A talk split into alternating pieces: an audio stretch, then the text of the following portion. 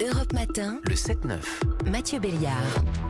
7h39 sur Europe 1, l'heure de la Toucham, le regard de Bertrand Chameroy sur l'actualité. Bonjour Bertrand. Bonjour Mathieu, J- on ne sait pas trop combien avant le déconfinement. C'est vrai. Et vous l'avez peut-être remarqué, la com d'Emmanuel Macron a évolué sur le sujet. Avant, le président annonçait clairement un calendrier précis à, à tout le monde et des infos lors de ses allocutions officielles. Mais après plus d'un an de crise, sans doute pour éviter qu'on s'ennuie, il innove. en attendant le prochain Macron 20h dont l'Elysée assure que pour le moment, ni l'heure, ni le format, ni la date ne sont calés. Rien donc. En attendant, le président sème au cours de ses déplacements des indices sur ce qui pourrait peut-être nous attendre. Mais alors, faut être aux aguets pour les récolter. On sait jamais où et quand il va les donner. C'est devenu un jeu télé depuis trois semaines. C'est un véritable jeu de piste. Bonjour à tous. Bienvenue euh, dans la carte au trésor édition spéciale déconfinement.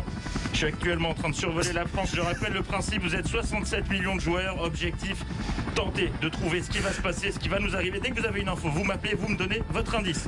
Et on part tout de suite en Côte d'Or avec Bruno. Oui Bruno Ouais, l'autre fois, je, je faisais encore une insomnie à cause de la pleine lune et en zappant, je suis tombé sur, sur CBS, la chaîne américaine, et Macron a annoncé dans l'interview que la France lèvera progressivement les restrictions de voyage début mai.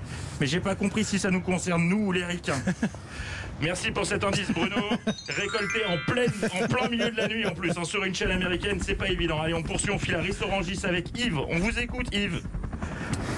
Ouais, le 15 avril, j'étais en visioconférence avec le président et 15 maires et il a parlé de réouverture par étape toutes les trois semaines, mais rien d'engagé sur mi-mai pour les lieux culturels.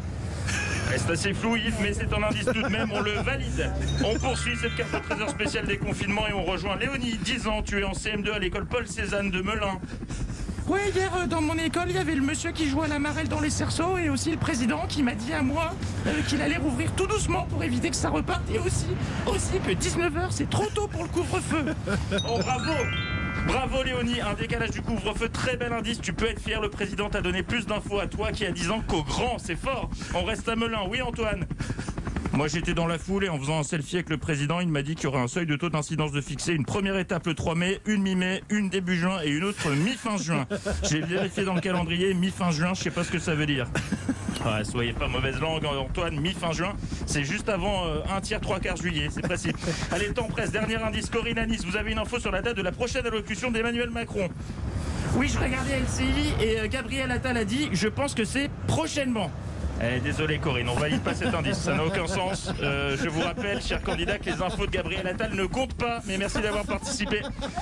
Ainsi s'achève cette carte au trésor spécial des confinements. Si avec tous ces indices, vous êtes en mesure de nous dire précisément quand Emmanuel Macron va parler et ce qu'il va nous annoncer, écrivez-nous sur papier libre. Bonne chance, à très vite pour un nouveau numéro. Ça existe encore cette expression sur papier libre?